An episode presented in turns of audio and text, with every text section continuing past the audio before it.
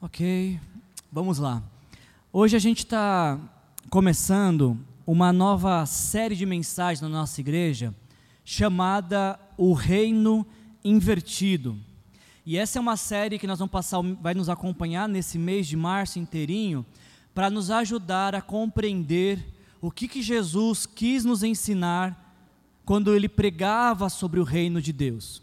Quando você pega no Novo Testamento, principalmente os evangelistas, Mateus, Marcos, Lucas e João, quando eles vão contar alguma pregação de Jesus nas, nas suas parábolas, Jesus, na maioria das vezes, começava assim: o reino de Deus é semelhante a. E ele contava alguma história. O reino de Deus é o tema da mensagem de Jesus.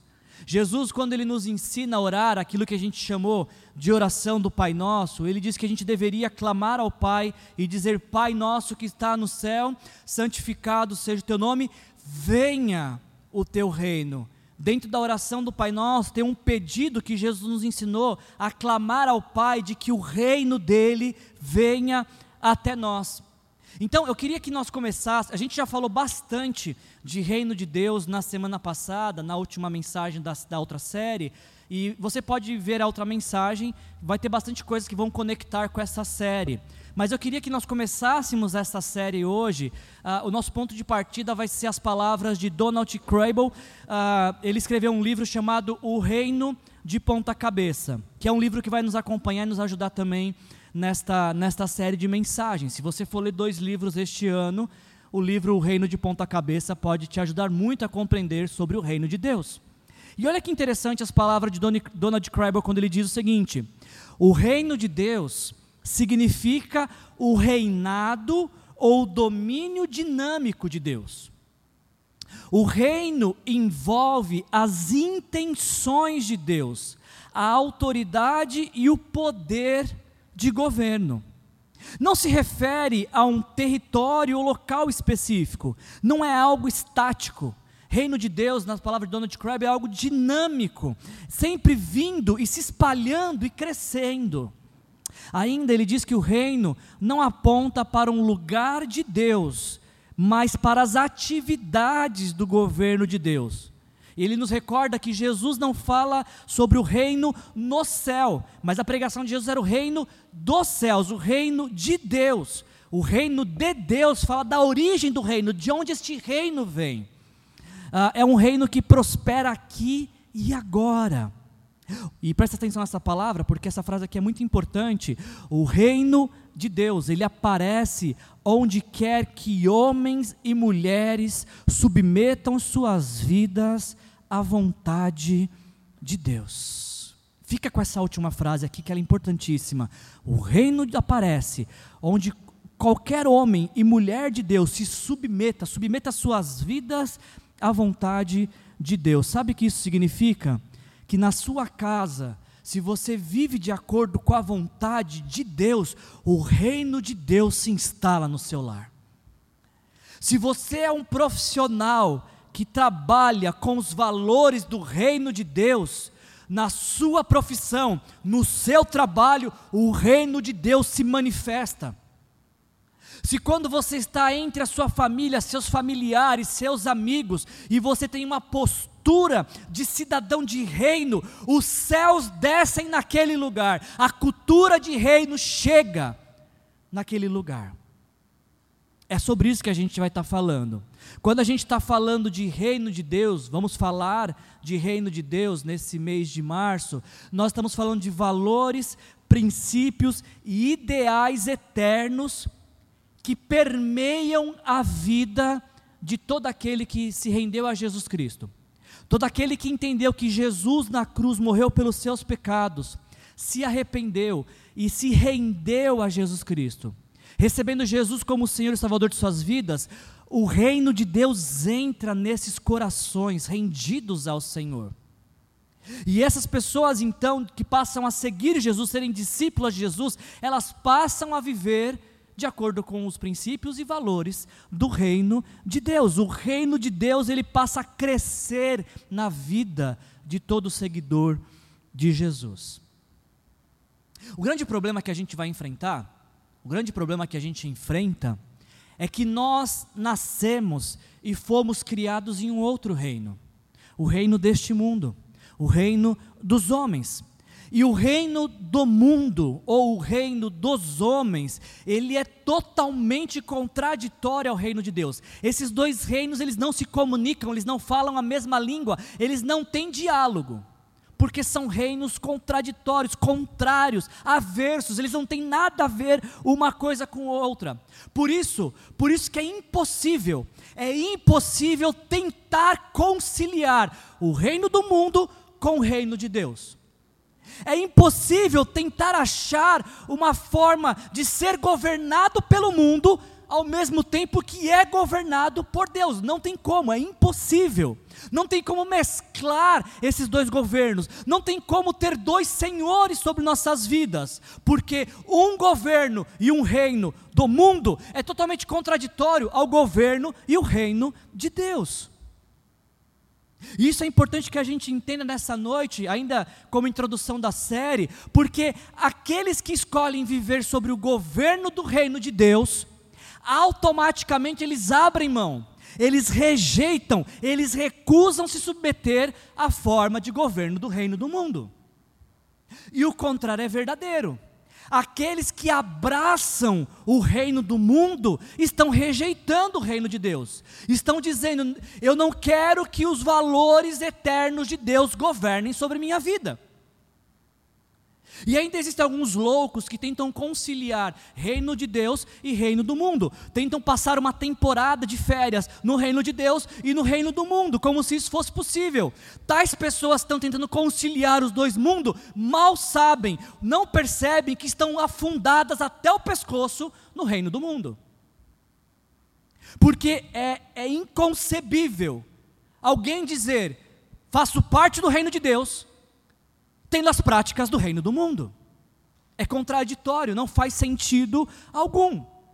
É por isso que nesse mês de março, nesse mês de março, a cada semana que você vier aqui, nós seremos desafiados a refletir e responder com muita sinceridade uma única pergunta: A qual reino você pertence? Qual o reino que você faz parte? De qual reino você é integrante? Qual é o governo que governa a sua vida? Quem é o rei que está acima da sua vida?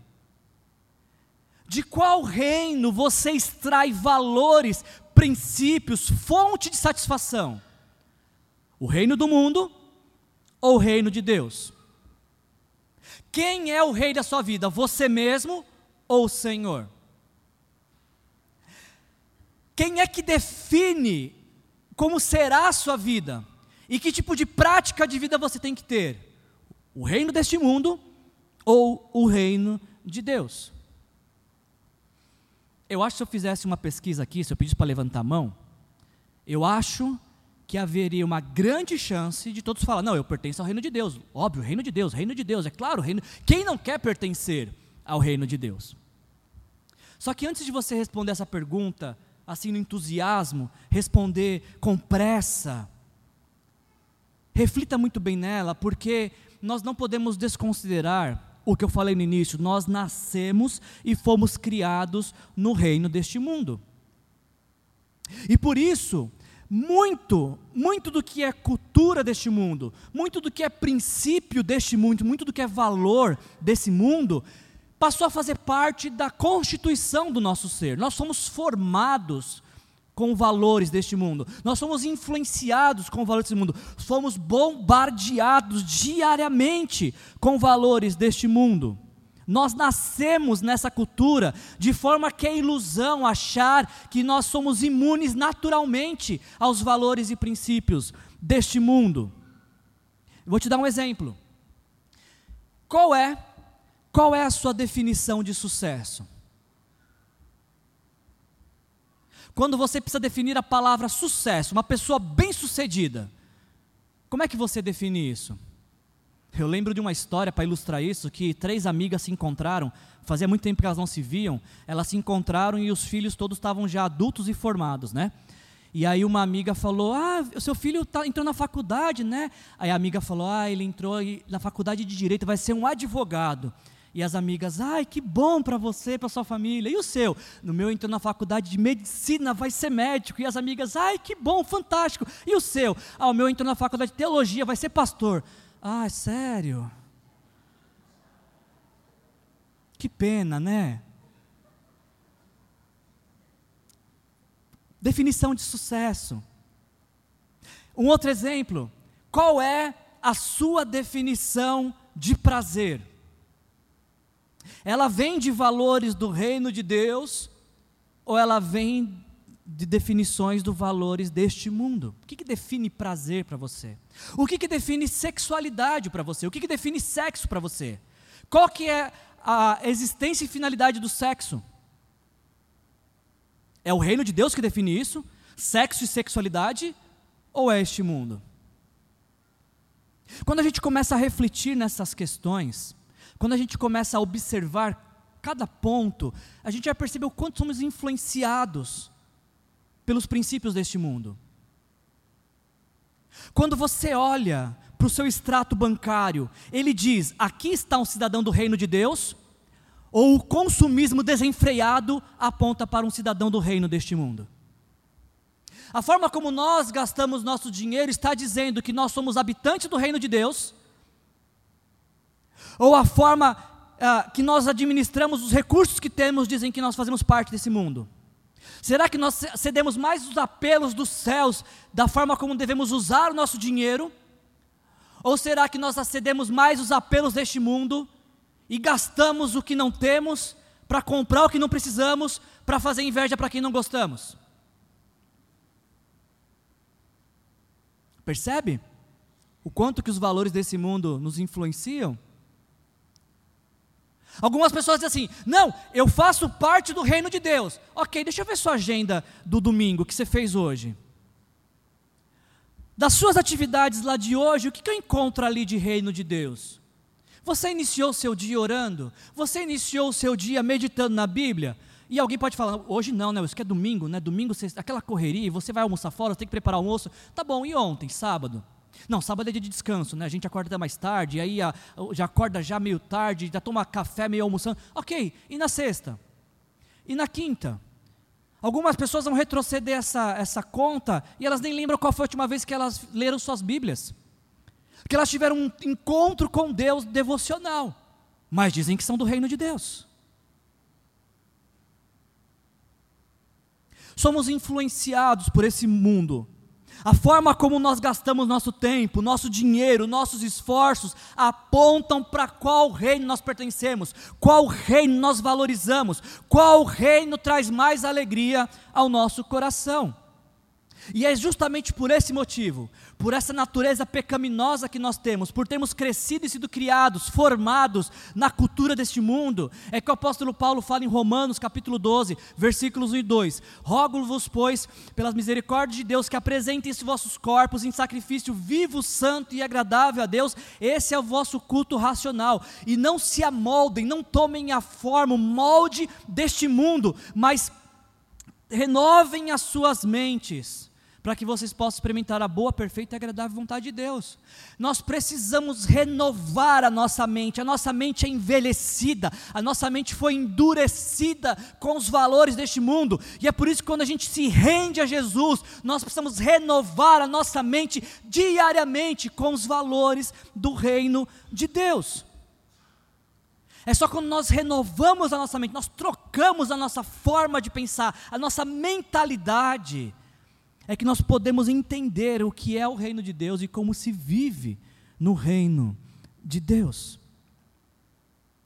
Eu vou começar, vai começar a nossa reflexão agora, mas antes de, dessa reflexão, eu só queria deixar duas coisas bem claras. Eu preciso que fique muito claro para você isso. Porque o seu entendimento dessas duas coisas que eu vou falar agora vai definir o seu entendimento de toda a série. A primeira coisa que eu queria deixar muito claro, e que eu não queria que você tivesse dúvida alguma sobre isso, é que existem dois reinos. Existem dois reinos, mas nós só podemos viver em um deles. Existe o reino deste mundo e o reino de Deus, não tem coluna do meio, não tem terceira opção. Ou nós somos integrantes do reino do mundo ou somos integrantes do reino de Deus. Não tem como ser dos dois reinos, ok? No reino de Deus não existe dupla cidadania. Ou somos do reino de Deus ou somos do reino do mundo. Existem dois reinos, mas nós só podemos ser integrantes e participantes de um. E quando você escolhe pertencer a um, você está rejeitando o outro. Ok? Ficou claro? Quantos reinos existem? De quantos podemos pertencer? Ok. Outra coisa que eu preciso deixar muito claro para você é que ao longo dessa série, se porventura você perceber que em sua vida existe muito mais de reino do mundo do que reino de Deus, todo domingo será uma oportunidade que Deus está te dando para você se arrepender e dizer: Senhor, venha o seu reino sobre a minha vida. A ideia aqui não é apenas a confrontação de valores e, e comparação entre os dois reinos, mas é despertar nosso coração para desejar viver no reino de Deus, sobre os valores do reino de Deus, sobre o poder do reino de Deus.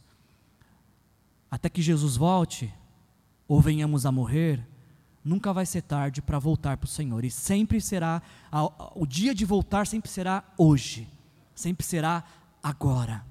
Portanto, se eu pregar alguma coisa aqui, e você falar assim, isso está faltando na minha vida, essa é a exata oportunidade que Deus está te dando para você se arrepender, porque o reino de Deus está de portas abertas para todo aquele que recebe Jesus Cristo como Senhor e Salvador do seu viver.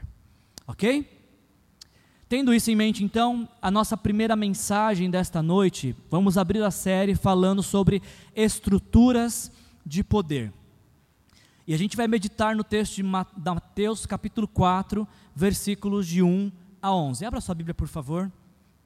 Vamos ler nossas Bíblias. A gente vai ler bastante texto bíblico hoje, então se você puder deixar a Bíblia aberta, a gente vai folhear bastante a Bíblia. Em Mateus capítulo 4, nós vamos ver, para mim, a melhor comparação que existe entre o reino de Deus e o reino do mundo. E como é que a gente se posiciona diante do que esses dois reinos apresentam para nós. O Senhor fala comigo e com você através desta palavra, em nome de Jesus. Então Jesus foi levado pelo Espírito ao deserto para ser tentado pelo diabo. Depois de jejuar 40 dias e 40 noites, teve fome. O tentador se aproximou de Jesus e disse: Se você é filho de Deus, mande essas pedras se transformarem em pães. Ao que Jesus respondeu: Está escrito: Nem só de pão viverá o homem, mas de toda palavra que procede da boca de Deus. Então o diabo, numa segunda tentativa, o diabo levou a uma cidade santa, colocou-a, colocou na parte mais alta do templo e lhe disse: Se você é filho de Deus, jogue-se daqui para baixo, porque está escrito: Ele dará ordens aos seus anjos a seu respeito e com as mãos eles o segurarão, para que você não tropece em alguma coisa, em alguma pedra. Respondeu Jesus, mas também está escrito: não ponha à prova o Senhor, o seu Deus. Depois o diabo levou a um monte muito alto, numa terceira tentativa, levou a um monte muito alto, e mostrou-lhe todos os reinos deste mundo e o seu esplendor e lhe disse: Tudo isso eu lhe darei, se você se prostrar e me adorar. E aí então Jesus disse: Retira-te, Satanás, porque está escrito: Adore o Senhor, o seu Deus, e só a Ele preste culto. Então o diabo o deixou e anjos vieram e o serviram. Até aqui.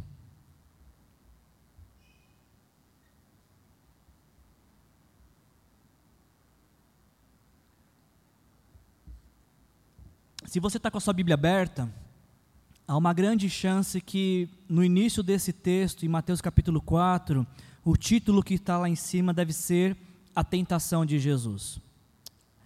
Ah, os evangelistas Mateus, Marcos e Lucas, eles nos contam sobre este período em que Jesus foi tentado. Ah, ah, só que é importante a gente relembrar que antes do momento da tentação, Mateus capítulo 4, Jesus passou pelo momento da afirmação. Se você ver alguns versículos atrás, em Mateus capítulo 3 principalmente, o que está acontecendo? Jesus está sendo batizado, e quando ele sai das águas, ele ouve uma voz que diz: Este é meu filho amado, em quem eu me alegro, em quem eu me comprazo. Eu, já, eu, sei que vocês já me ouviram falar isso diversas vezes, vocês são membros dessa igreja, mas eu gosto de falar sobre isso. Eu não posso passar por esse texto sem falar isso. Jesus ele não tinha realizado nenhum milagre. Jesus não tinha expulsado nenhum demônio. Jesus não tinha realizado uma única pregação quando ele ouviu essa frase. E ele já era filho amado. Isso nos ensina de que Deus nos ama não pelas coisas que a gente faz para Ele, Ele nos ama porque escolheu nos amar. Quando Jesus sai das águas, ele ouve dos céus um claro e alto eu te amo vindo do Pai.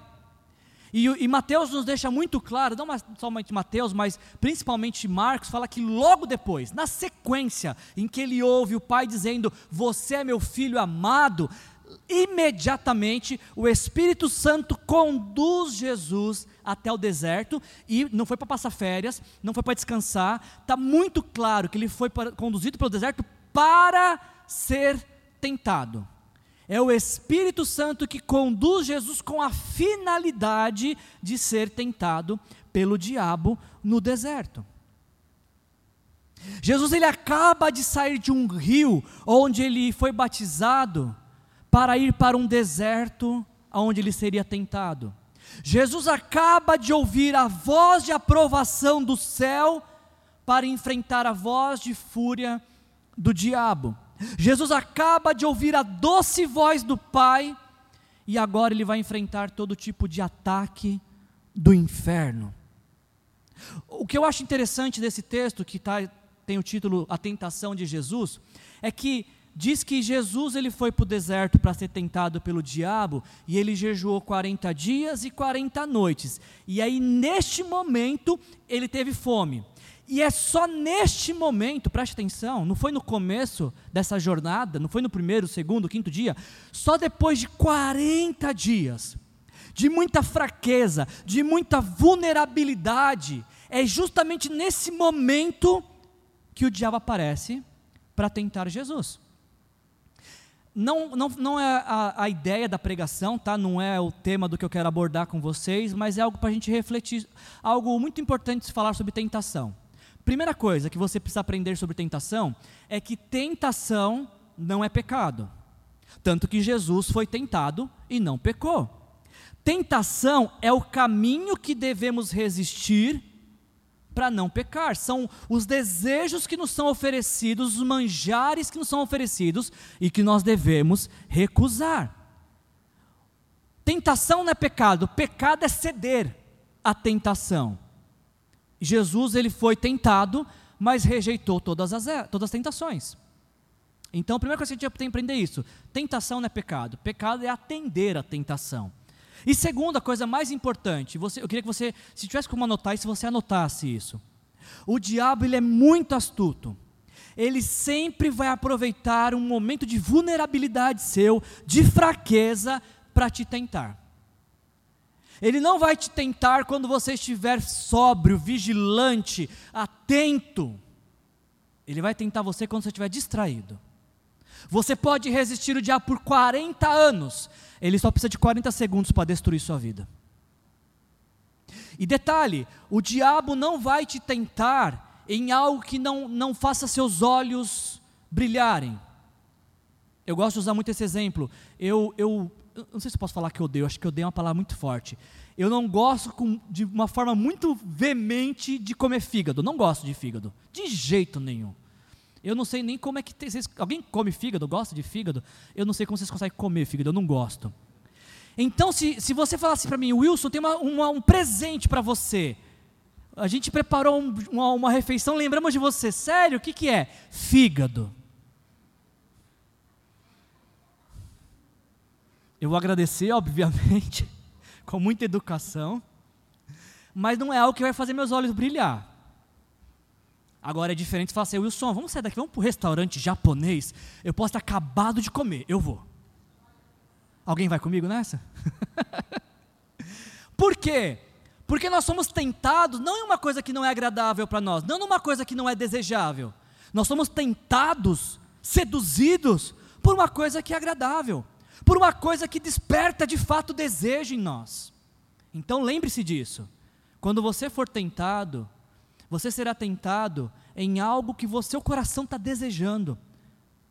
E que seu coração vai falar, vai lá, vai ser bom. É, era justamente disso que você estava precisando. Fique atento, o diabo é astuto. 40 segundos é suficiente para ele acabar com sua vida por completo.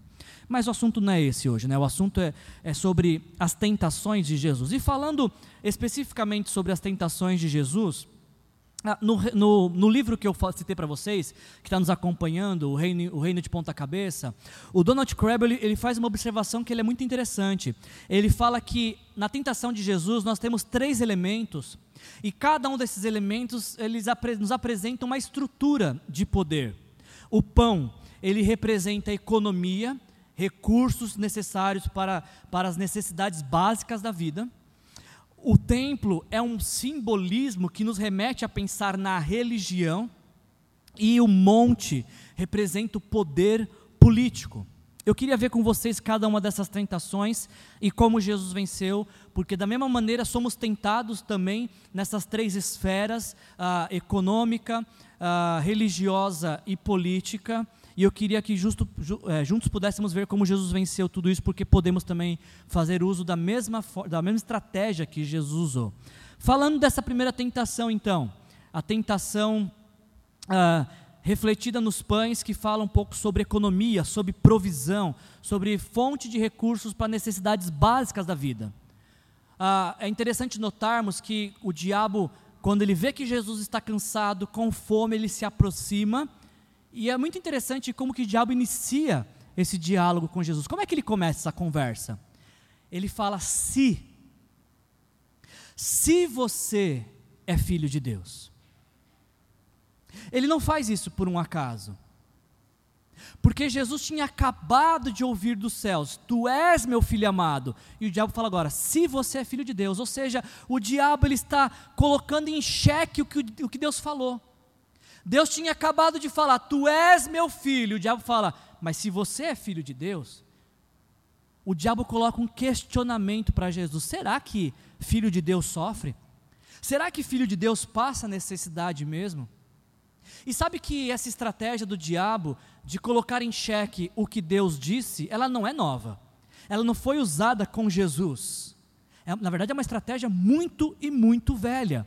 Nas primeiras páginas da Bíblia, nós lemos que quando Deus cria o homem e a mulher, a, o, o, jardim do Éden tinha inúmeras é, árvores frutíferas. Deus tinha proibido uma, apenas uma, de, de, de, de que o homem e a mulher comessem desse fruto. E eu não sei se você sabia, não quero te decepcionar, não era maçã, tá? Se até hoje você pensou que era maçã, não era maçã. Também não sei que fruto que era, mas eu sei que não era maçã. E, e, pouco importa, porque não tinha nada de místico, de sobrenatural naquele fruto. Aquele fruto proibido por Deus, ele representava um limite de obediência. Se o homem obedeceria a Deus ou não obedeceria. Ele poderia comer de todas as árvores do jardim, apenas uma ele não podia comer. Parece criança, né? Quando você fala assim, não coloca a mão ali, parece que brilha, dá vontade de colocar. Não pega, agora que eu vou pegar. Não tinha nem percebido, mas falou, não pega, aí que desperta. E foi assim com Adão e Eva. Deus tinha proibido de comer do fruto de uma árvore qualquer, que representava o limite da obediência. E aí então, o tentador, o diabo, ele se aproxima da mulher. Ele vai até Eva. E ele diz para Eva: Deus falou que vocês não podem comer de nenhuma árvore. E ela fala: Não, não foi isso que ele disse. O que ele diz que a gente não pode comer especificamente desta árvore, porque do dia que a gente comer, a gente vai morrer. Quem disse isso? Deus. Qual foi a posição do diabo? Vocês não vão morrer. Vocês não vão morrer. Na verdade, os seus olhos vão abrir e vocês serão conhecedores do bem e do mal. E é a mulher acolheu aquelas palavras do diabo e olhando para o fruto, ele se parecia realmente desejável para se comer. E aí ela cede à tentação. e ela entrega para o homem que também come, e assim o pecado entra no mundo. Assim surge a ruptura entre Deus e os homens, porque todos nós que descendemos de Adão e Eva já nascemos com esse coração rebelde, com esse coração que quer viver de forma independente de Deus, que quer viver de acordo com suas próprias regras. Todos nós nascemos rompidos com Deus por conta daquele pecado de Adão e Eva. E antes que você culpe Adão e Eva, ah, por que, que eles fizeram isso? Nós fazemos isso diariamente, quando também pecamos e decidimos fazer o que não agrada a Deus. Rompemos a nossa relação com Deus, porque no reino do mundo, no reino ah, de, dos homens, a palavra de comando é o que Deus disse, tal coisa. Pode fazer o contrário. Você tem o direito de ser feliz. Não se deixe levar por uma ordem. Agora, no reino de Deus, a ordem é contrária. O que, que Deus disse? Tal coisa, obedeça. Viva de acordo com o que ele, ele disse. O diabo ele se aproxima de Jesus e tenta provocar uma dúvida, colocar em xeque se Jesus é ou não filho amado de Deus. Afinal de contas, que tipo de filho amado sofre? Que tipo de filho amado passa por necessidade? Será que um pai amoroso vai deixar um filho passar algum tipo de dificuldade? A tentação do diabo para Jesus aqui no primeiro momento é basicamente: prove que você é o filho, do, de, filho de Deus, prove que você é mais que vencedor, prove que Deus te colocou por cabeça e não por cauda, prove que você pode todas as coisas naquele que te fortalece, prove que, que a sua fé é capaz de mover montanhas, prove, faça tudo isso sem Deus. Independente de Deus, fora da vontade de Deus, sem depender de Deus. A primeira tentação que o diabo lança para Jesus, ela consiste basicamente, basicamente em não depender de Deus para as provisões básicas necessárias para se viver. A primeira iniciativa do inferno para impedir Jesus de ir até a cruz, cumprir a missão que o Pai lhe confiou, é não dependa de Deus para as coisas mais básicas da vida. Porque o pão, de fato, ele representa a, a, a, aquilo que é de mais básico, de provisão para a vida. O próprio Jesus nos ensinou isso. Na oração que eu citei no começo, a oração do Pai Nosso, em uma parte, Jesus nos ensina a pedir por, para o Pai: dá-nos hoje o nosso pão de cada dia. Quem ensinou isso para a gente foi Jesus a pedir o pão ao Pai. E o pão ali, você sabe que é uma representação das necessidades básicas da vida. Aliás, na história de Israel, existe uma, uma lembrança muito forte dessa questão sobre o pão. Porque em, Êxodo capítulo 16, versículos 15 e 16, uh, ah, diz o texto: Disse-lhe Moisés: Este é o pão dos, uh, que o Senhor lhes deu para comer. O povo de Israel chamou maná aquele pão. Quando o povo de Israel saiu do Egito, estava atravessando o deserto a caminho da terra prometida, Deus fazia chover pão para alimentar o seu povo. Ainda, ainda Jesus ele pega o pão na última ceia e ele faz daquele pão uma representação do seu corpo que seria ah, partido na cruz do Calvário, que seria entregue, seria esmigalhado. E Jesus fala isso para os seus discípulos em Mateus 26, 26. Enquanto comiam, Jesus tomou o pão, deu graças, partiu e deu aos seus discípulos, dizendo: Tomem e comam, isso é o meu corpo. Por isso, não há nada mais natural do que ter recursos para as necessidades básicas da vida. De forma que, inicialmente e superficialmente, quando a gente pensa no que o diabo está propondo para Jesus, até parece legítimo, no sentido de que todo mundo tem o direito de ter as suas necessidades básicas atendidas. E mais importante é que a prática em transformar pedras em pães não seria algo muito difícil para Jesus. Jesus transformou água em vinho. Então, transformar um elemento em outro não seria difícil para Jesus. De fato, Jesus tinha poder para fazer isso. Ah, e, e, quando Jesus, se Jesus assim fizesse, transformando pedra em pão, ele seria, teria uma necessidade pontual, momentânea, atendida, mas de uma certa forma ele poderia atender a necessidade de toda a nação. Se Jesus transformasse todas as pedras de Israel em pão, ele acabaria com a fome da nação. Até porque ah, estudos dizem que no, nos dias de Jesus, quase 80% da população era pobre. Então tenta imaginar um Messias que acaba com a fome da nação, o Messias que acaba com a necessidade básica de todo o povo. Certamente seria um Messias aclamado. É o que diz o Donald, Donald Crabbe mais uma vez no livro Reino de Ponta Cabeça. Ele diz: o pão era o caminho mais rápido para o coração da multidão. Alimentar as multidões oferecia a Jesus um atalho para assegurar seu apoio político. A tentação de pão envolveu mais do que um abuso de poder, ela reduziria o Deus encarnado a um rei do bem-estar. Os pensamentos tentadores fluem, diminua a pobreza sem dele sem sofrer. Deixe que as autoridades religiosas continuem com a sua idolatria.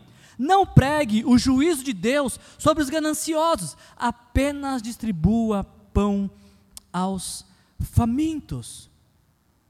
A tentação para Jesus era não critique a injustiça econômica, o templo ou o controle romanos, apenas jogue pão aos pobres camponeses galileus e, de, e deixar a vida seguir. Está com fome? Disse o diabo para Jesus. Transforma pedra em pão. Agora, deixa eu te fazer uma pergunta para ver se você entendeu esse texto aqui. Por que, que Jesus estava com fome? Aí você vai dizer, porque ele jejuou por 40 dias. Uma pergunta anterior é essa, então, por que, que Jesus jejuou por 40 dias? Porque ele estava no deserto. A grande pergunta é: quem levou Jesus até o deserto? Você se lembra? Quem que levou Jesus até o deserto? O Espírito Santo. Então não é nenhum exagero a gente dizer que Jesus está passando fome porque o Espírito Santo levou ao deserto. Ele está no centro, o deserto representava o centro da vontade de Deus para Jesus.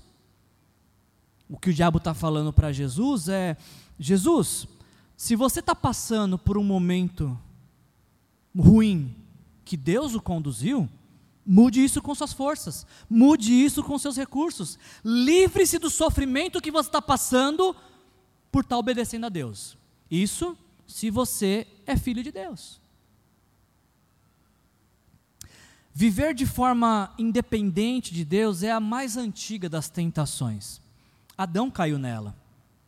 Muitos hoje caem nela. Mas Jesus, Jesus resistiu a ela. Eu não sei quem é o autor dessa frase, mas ela me agrada muito. Ah, diz o seguinte: Jesus venceu no deserto e Adão fracassou no paraíso. O problema não é o lugar onde você está, mas as suas escolhas, atitudes e palavra. Você entendeu isso? Jesus ele conseguiu vencer no deserto. O Adão que tinha tudo no paraíso pecou. A questão não é o lugar, a questão é o que está no seu coração e no meu coração. Quais são as escolhas da nossa vida? Que governo nos governa?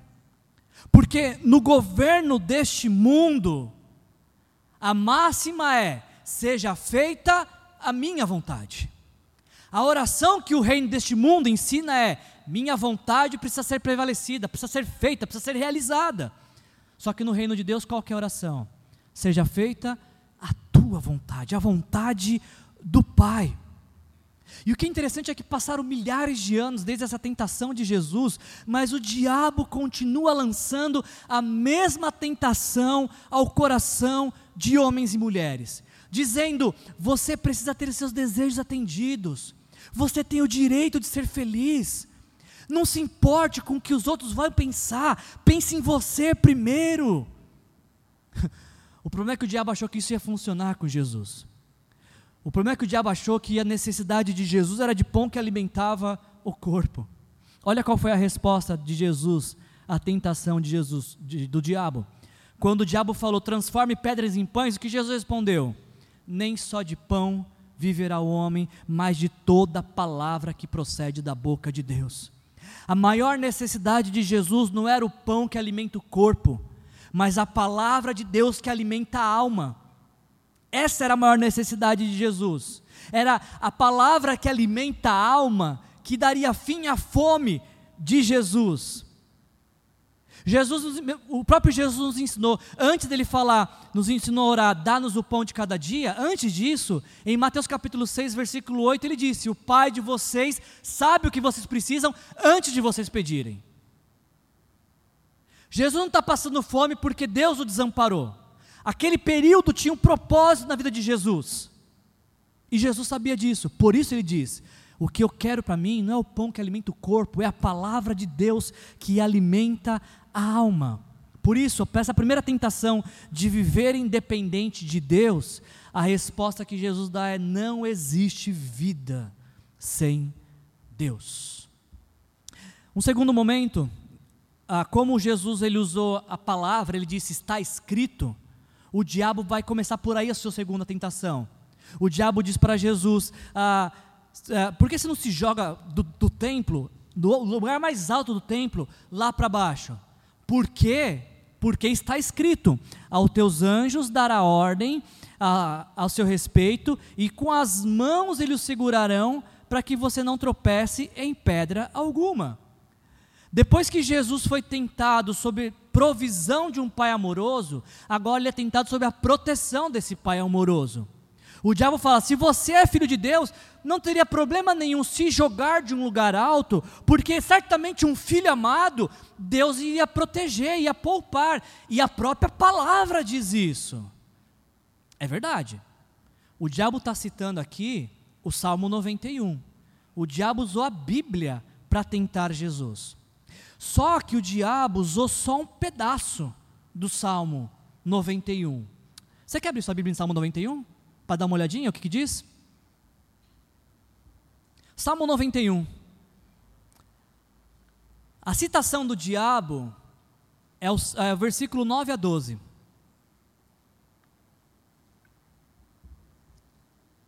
E como é que começa, antes desse trecho que o diabo cita, o que, que vem antes dele? Que que, como é que esse texto começa? Ele começa com uma, uma, uma condição.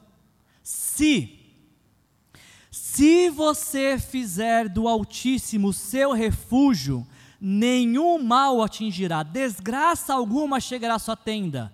Porque, e aí o trecho que o diabo citou, aos seus anjos ele dará ordem ao seu respeito, para que o protejam em todos os seus caminhos, e com as mãos ele o segurarão, para que você não tropece em pedra alguma.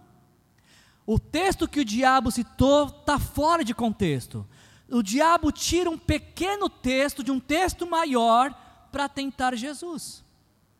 Hum. Quando você ver alguém usando um texto fora de contexto para benefício próprio, você já sabe com quem ele aprendeu, né? Com o diabo. Com o diabo. É óbvio que Deus vai guardar quem? Aqueles que se refugiam nele. Aqueles que estão guardados nele aqueles que se alegram nele, esses Deus guarda. Ah, o diabo ele tenta Jesus, ele leva Jesus ao templo do monte, e a gente precisa lembrar um, a um alto lugar do templo, e a gente precisa tentar entender o que representa o templo para os judeus, para que essa tentação tenha, entendeu? O poder dessa tentação. Ainda de Bíblia aberta, abre em 1 Reis capítulo 8. 1 Reis capítulo 8. Esse é um texto que nos fala muito claro sobre o valor do templo para os judeus.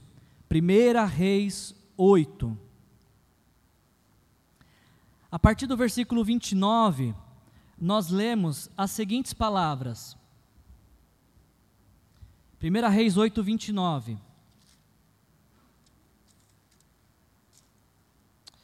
Uh, essa é uma oração de Salomão, depois que ele construiu o templo e está dedicando o templo. Ele diz, Salomão diz: Estejam os teus olhos voltados dia e noite para esse templo, lugar do qual disseste que nele porias o teu nome, para que ouças a oração que o teu servo fizer voltado para este lugar. Ouve as súplicas do teu servo e de Israel, teu povo, quando orarem voltados para este lugar ouve dos céus, lugar da tua habitação, e quando ouvires, dá-lhes o teu perdão. Agora, olha o que começa a acontecer. No versículo 31, quando um homem pecar, e aí ele vai falar, quando, se ele orar voltado para esse templo, perdoa.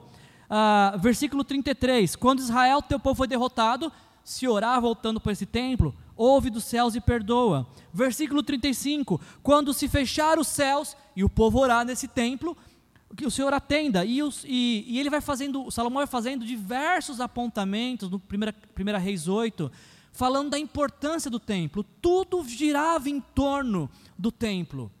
O templo para os judeus era o lugar de encontro com Deus, era o endereço de Deus na terra, era a habitação de Deus, ele era o centro da vida religiosa, o coração da adoração. Os rituais eram feitos lá, as festas eram celebradas lá. O templo provocava paixão, paixão para os judeus. Era um lugar envolto de mistério, de admiração. Ele era o trono da sabedoria, da lei, da escritura. Era lá que estava o altar de Deus, era lá que estava a, a, o Santo dos Santos, onde ninguém podia entrar. Era lá que eram oferecidos sacrifícios em prol do perdão para o pecador. O templo ele era uma peça central da fé judaica. Ele representa para os judeus a presença de Deus entre o povo. Sendo assim, se Jesus sobe no lugar mais alto do templo, na parte mais alta do templo, e pula, cai de paraquedas, vem flutuando, ele seria aclamado como Messias. O povo ia olhar para aquele sinal miraculoso, extraordinário, e ia falar: Nosso Messias veio dos céus até nós. Por isso a tentação do diabo é: por que não, não dar contornos ah, miraculosos para a missão, Jesus? Por que sofrer na cruz se você pode ser aclamado através de um gesto sobrenatural? Se Jesus cedesse essa tentação, certamente ele fugiria da, da perseguição dos religiosos que foram aqueles que, que levaram Jesus a ser condenado. Ele não teria mais resistência, porque no lugar sagrado aconteceu algo divino. As massas iriam acolher Jesus como Messias. Ah, o problema é que o diabo estava achando que Jesus precisava dar um jeito para cumprir a missão do Pai. Que ele precisava fazer algo que o Pai não mandou para cumprir a missão do Pai. A gente viu isso algumas semanas atrás, né?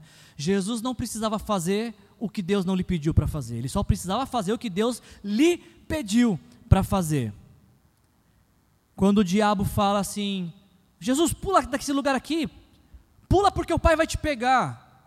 O que, que Jesus responde? Essa mesma palavra que você citou, diabo, também diz: não tentará o Senhor seu Deus, não colocará Deus à prova. Você sabe o que é colocar Deus à prova? Sabe o que é colocar Deus à prova? Colocar Deus à prova é você pedir para ele fazer algo que ele jamais faria. É quando alguns homens se juntam para orar em um gabinete político, agradecendo a Deus pela propina que eles conseguiram e pedindo mais.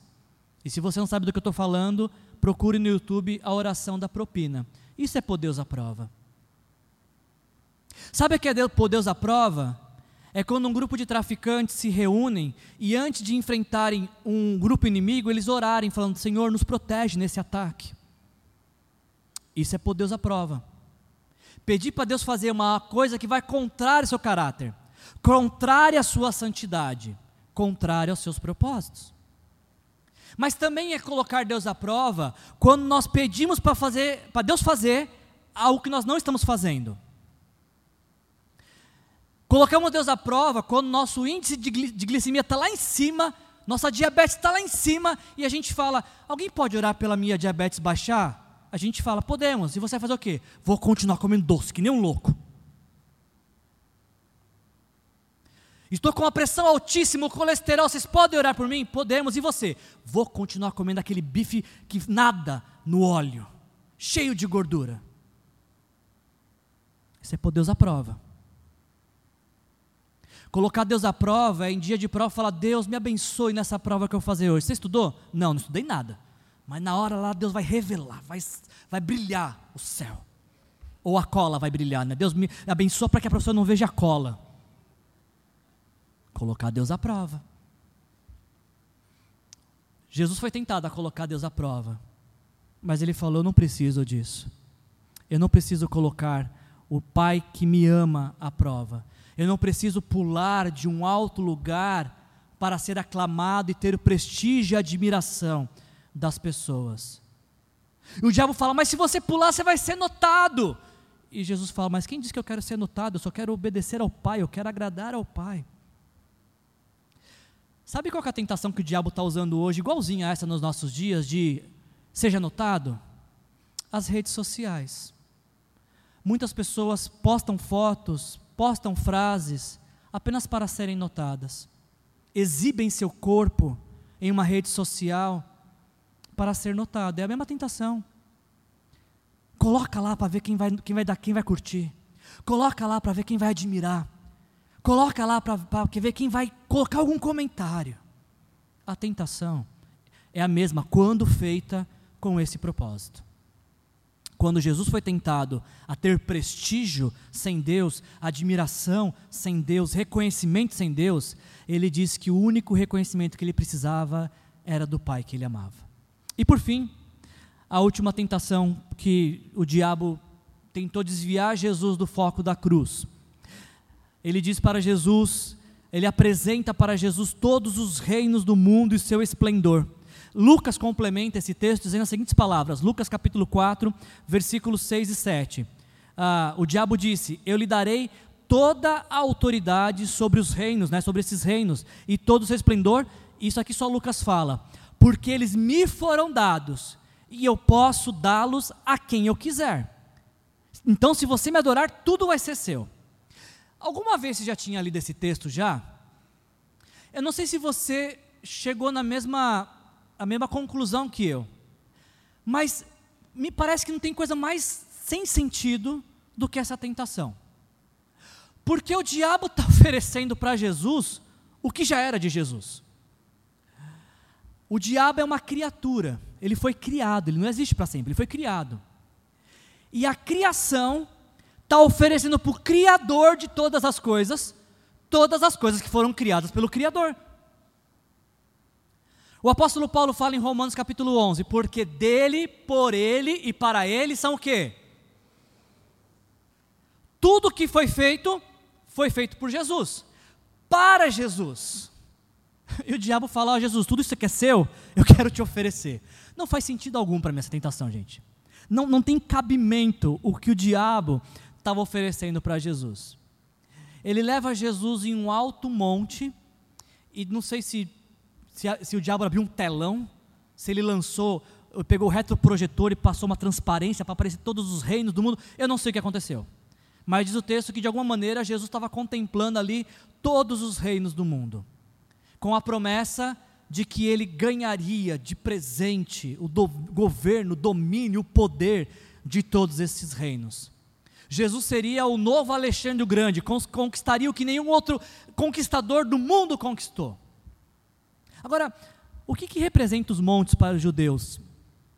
A gente precisa lembrar que é de um alto monte, é de um alto monte que os judeus recebem a lei dada por Deus, que seria a legislação da nação e a, o manual de prática de vida. Em Êxodo 24, versículos 12 e 13, nós lemos: Disse o Senhor a Moisés: Suba a mim ao monte e fique aqui, e eu lhe darei as tábuas de pedra com a lei e os mandamentos que escrevi para a instrução do povo. Moisés uh, partiu com Josué seu auxiliar e subiu para o monte de Deus. Para os judeus, este monte específico, aqui o Monte Sinai, é um lugar onde Deus também se revela seu poder, o seu propósito. É, é, é, sobre este monte que o salmista diz no Salmos 30, Salmo 131: Elevo meus olhos ao monte, de onde virá o meu é isso que representa o monte para o judeu. Ele olhava para o Sinai, lugar onde Deus deu a lei, o manual prático da vida, e ele fala: é de lá que vai meu socorro. Não é do monte propriamente dito, mas lá que é o lugar que Deus se revela, o monte. A gente precisa lembrar que é em um monte também que Jesus sobe e as multidões sobem atrás dele, e ele faz um de seus principais discursos, que é o Sermão da Montanha. Em Mateus capítulo 5, versículos de 1 a 3, nós lemos: Vendo as multidões, Jesus subiu ao monte e se assentou. Os seus discípulos se aproximaram dele e ele começou a ensiná-los, dizendo: Bem-aventurados. E aí Jesus começa a ensinar sobre cultura de reino de Deus, sobre como ser feliz dentro do reino de Deus. É em um monte que Jesus sobe com Pedro, Tiago e João, ah, em Mateus capítulo 17, e revela para esses três discípulos toda a sua glória. Ele aparece de uma forma glorificada para esses três discípulos, em um monte. Por fim, é em um monte que Jesus revela a sua total dependência do Pai. Lucas capítulo 22, versículos 39 a 44 diz que, como de costume, Jesus vai para onde? Para o monte. Nesse caso, o Monte das Oliveiras. E os seus discípulos o seguiram ele se afastou deles uh, a uma pequena distância, ajoelhou-se e começou a orar: Pai, se queres, afasta de mim esse cálice, contudo, não seja feita a minha vontade, mas a tua. Porque no reino de Deus, a vontade que prevalece de qual? De quem? A do Pai.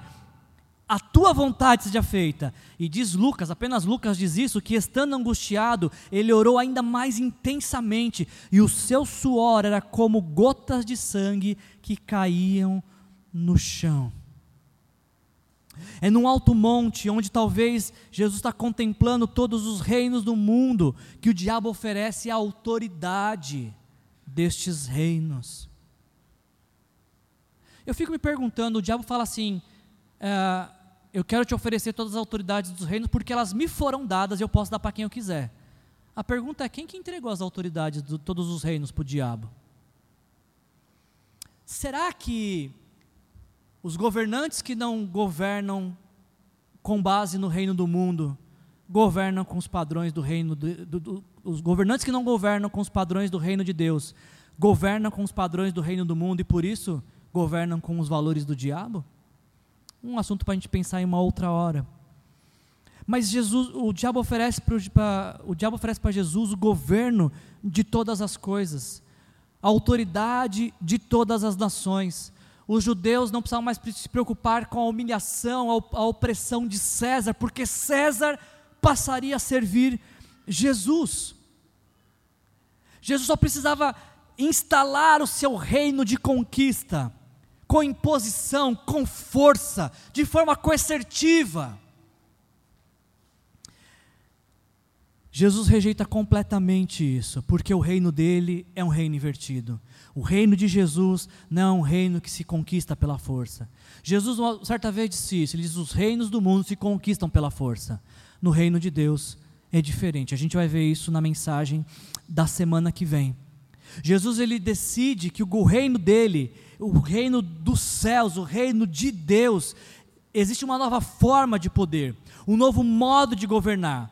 Jesus ele recusa jogar com as regras deste mundo. Jesus ele escolhe jogar de acordo com as regras do reino de Deus. O diabo está propondo para Jesus é simplesmente faça seu poder se impor sobre a terra. Ao que Jesus responde para ele: vai embora, vai embora, porque o, foco da minha adoração, da minha rendição pertence a apenas um, que é ao Pai para a tentação de poder sem Deus, a resposta que Jesus dá é que a vida só vale a pena ser vivida debaixo do governo, poder e domínio do Pai. Eu queria concluir a nossa mensagem nesta noite, e como nós vimos essas três, esses três símbolos, montanha, templo e pão, eles simbolizam as três instituições sociais com as quais Jesus lutou no seu tempo. As tentações convidavam Jesus a afirmar e a se render a uma política corrupta, a uma religião vazia e a uma economia injusta.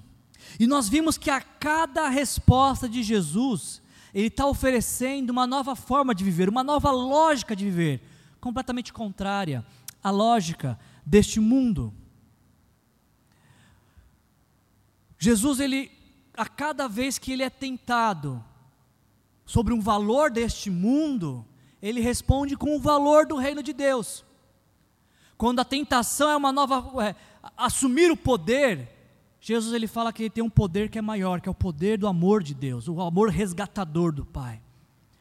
Para uma, uma religião falida, Jesus apresenta uma nova espiritualidade, viver para a glória de Deus. Para uma economia injusta, Jesus apresenta um novo tipo de subsistência, a palavra de Deus que alimenta a alma. Quando o assunto é tentação, a gente tem que lembrar de que a tentação ela só ganha força quando ela encontra desejos incubados em nosso coração. A tentação ela só vai se transformar num pecado quando antes ela encontra um desejo que deseja ser atendido, que deseja ser explorado. Lembre-se de algo muito importante: você não vai ser tentado naquilo que não é atrativo ou desejoso para você. Você vai ser tentado naquilo que te parece bom aos seus olhos. E mais, você será tentado num momento de vulnerabilidade, fraqueza e grandes questionamentos. O que você está fazendo hoje aqui, parando a sua agenda, para dar ouvidos à voz de Deus, protegerá seu coração. Quanto mais você fazer isso, mais blindado o seu coração estará. Eu concluo essa mensagem dizendo que diante de cada tentação, nós temos apenas duas alternativas. Ou nós atendemos o desejo pecaminoso do nosso coração, ou nós escolhemos pela vitória glorificar a Deus. Quando nós resistimos à tentação, glorificamos a Deus. Quando re, nos rendemos à tentação, desagradamos a Deus. A pergunta que eu te faço é: qual é a sua escolha hoje? Diante de cada tentação que eu e você enfrentamos, qual é a sua escolha hoje? Esses desejos que guerreiam no meu e no seu coração, nesta noite você vai sair daqui, vai atender isso? Ou você escolhe neste lugar, nesta hora, se arrepender e render tudo aos pés de Jesus, dizer: Jesus, eu não quero viver com isso, eu não quero que esses sejam os valores da minha vida, eu quero o teu reino, venha o teu reino ao meu coração. As três tentações, Jesus venceu de uma única forma. Como foi? Está? Está escrito. Essa foi a forma que Jesus venceu o diabo, por aquilo que está escrito. Comigo e com você não vai ser diferente. Aqui encontramos a vitória sobre o diabo. Aqui encontramos a fonte de vida para nós. Não se iluda, não deixe que o diabo te engane, que uma vida sem palavra te fará vencer a tentação. Não vai. Não vai. Se até Jesus precisou usar a palavra para vencer a tentação, o que me faz pensar e o que te faz pensar que uma vida sem palavra é uma vida de vitórias? Não é. Se Jesus precisou da palavra, quanto mais eu e você precisamos para vencer. A gente conclui da seguinte forma: quando o assunto é provisão básica para a vida, recursos básicos de necessidade da vida. No reino dos homens, a temática é seja, minha feita, seja feita a minha vontade. Eu tenho o direito de ser feliz. Eu vou fazer o que eu quero porque a vida é minha e ninguém manda em mim. Valor desse mundo. Agora, no reino de Deus, o valor é eu dependo completamente de Deus. Eu quero a vontade de Deus para o meu viver. Por isso, antes de você ir embora hoje, só responda essa pergunta aqui: de quem você está dependendo para suas provisões diárias? Você vai viver de acordo com as suas regras e sua vontade? Ou nesta noite o Espírito Santo está te convencendo a depender da vontade de Deus? Quando o assunto é espiritualidade, no reino dos homens, a temática é: quem não é visto, não é lembrado. Por isso, se exponha, atrai olhares, atrai admiração, conquiste seguidores. Mas no reino de Deus, no reino de Deus, o valor é o Senhor conhece aqueles que são seus. Por isso, antes de você ir embora, responda essa pergunta: de quem que você está buscando aprovação? Você quer ser aprovada, aprovada por quem? Você quer admiração de quem? E por fim, em último lugar, quando a, o assunto é poder, no reino dos homens a temática é domine, conquiste pela força, pela opressão, se imponha, manipule pessoas, use-as como matéria-prima para a construção do seu reino pessoal. Valor desse mundo. Agora, no reino de Deus, o valor sobre quando o assunto é poder é renda-se ao amor salvador de Jesus. Você já fez isso já? Houve um momento na sua vida que você entregou sua vida para Jesus e recebeu Jesus Cristo como teu Senhor e Salvador? Entregue-se a Jesus. Renda-se ao Senhor. Entre para o reino de Deus através da fé em Jesus. Se você não souber como fazer isso, estamos aqui para te ajudar. Antes de ir embora, responda essa pergunta: quem governa a sua vida? Deus ou o diabo? Deus ou você mesmo? Feche seus olhos, vamos orar. Senhor, em nome de Jesus, muito obrigado, Pai. Obrigado, Senhor, por, por essa mensagem. Obrigado, Senhor, por essa reflexão e por tudo que pudemos considerar, Senhor. Pedimos que essa palavra fique viva em nosso coração, que o Senhor nos ajude a viver com os valores do teu reino, Senhor. E não apenas nos ajude a viver no reino de Deus, com o reino de Deus dentro de nós, mas nos dê a oportunidade de compartilhar esse reino com outras pessoas que não te conhecem, Senhor.